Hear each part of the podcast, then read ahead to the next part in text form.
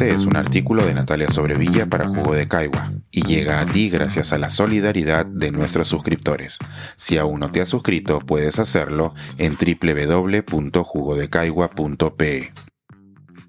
La primera presidenta del Perú. Un puente entre Dina Boluarte y otra presidenta peruana. Los acontecimientos que llevaron a que Dina Boluarte se convirtiera en la primera mujer en ejercer la presidencia del Perú son tan conocidos como difíciles de explicar.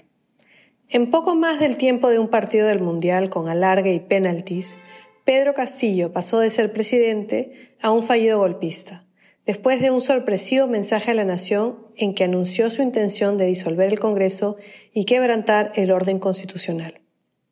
A las 3 de la tarde del 7 de diciembre del 2022, el Congreso le tomó el juramento a la abogada nacida en Apurímac, y sus próximos pasos nos mostrarán el rumbo que tomará su administración, y si tiene realmente posibilidades de quedarse en el cargo hasta el 2026, como dijo en su juramento, o si, de lo contrario, llamará elecciones adelantadas, porque de momento no tenemos información suficiente ni para especular.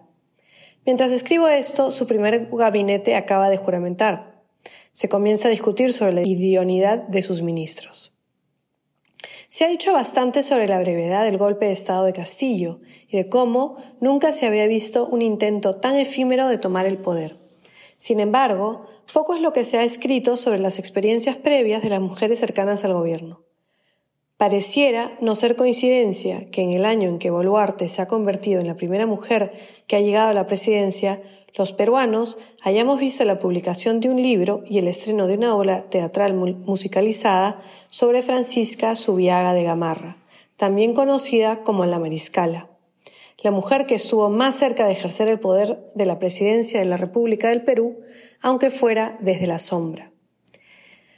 En el libro mencionado, Claudia Núñez explora la vida de Pancha Gamarra con las dificultades que acarrea escribir sobre alguien que no dejó su propia versión de los hechos, ya que no hay textos suyos, por lo que solo podemos conocerla desde la visión de otros. El musical, por otro lado, nace de la colaboración entre Marilena Arce y la misma Núñez, con la dirección y musicalización de Mateo Chiarella y Luis Tuesta, y con la música del chino Sabogal y Gonzalo Polar y presenta de manera dramática los sucesos principales de la vida de la mariscala. A pesar de que la temporada ya terminó, la música se puede escuchar aquí en Spotify. Quizás, para quienes no conocen los detalles de los eventos principales, no sea fácil seguir la narración de las intrigas palaciegas, los múltiples personajes y las contradicciones a las que tuvo que enfrentarse Francisca, pero pese a ello, el espectador se lleva consigo la impresión de que se trató de una mujer excepcional, que dejó su marca en un mundo hostil. Pero ¿quién fue Francisca Subiaga en la vida real? Fue una cusqueña de una familia acomodada que se rehusó a vivir en un convento y se casó muy joven con uno de los militares en ascenso de las guerras de independencia, Agustín Gamarra. Hijo de una familia de notarios, comenzó su carrera militar en 1809 defendiendo la corona en los Andes pero decidió cambiar de bando con la llegada de San Martín, convencido de que tendría mayores oportunidades. No se equivocó, ya que después de ser el jefe de Estado Mayor del Ejército en la batalla de Ayacucho, fue nombrado prefecto del Cusco, su provincia natal, y fue allí donde, en 1825, recibió a Simón Bolívar en una ceremonia que estaba diseñada para que su joven esposa le ciñera al libertador una corona de oro, perlas y diamantes, que hoy reposa en el Museo Nacional de Bogotá. La carrera política y militar de Gamarra continuó en ascenso en los primeros años de la República, y Pancha lo acompañó por los campos de batalla y en los salones de intriga, siempre vestida con uniforme militar. Las botas con espuelas de oro, los chaquetines ceñidos adornados con charreteras doradas fueron sus características principales, y cuando su esposo gobernó entre 1829 y 1834, ella fue el poder detrás del poder, enfrentándose con los enemigos del presidente cuando él peleaba contra los insurgentes en el sur del país. Han llegado hasta nosotros las leyendas de que utilizaba su fuete para golpear a los oficiales que le faltaban al respeto, así como forzó al vicepresidente Antonio Gutiérrez de la Fuente, que conspiraba contra su marido, a que terminara en el exilio.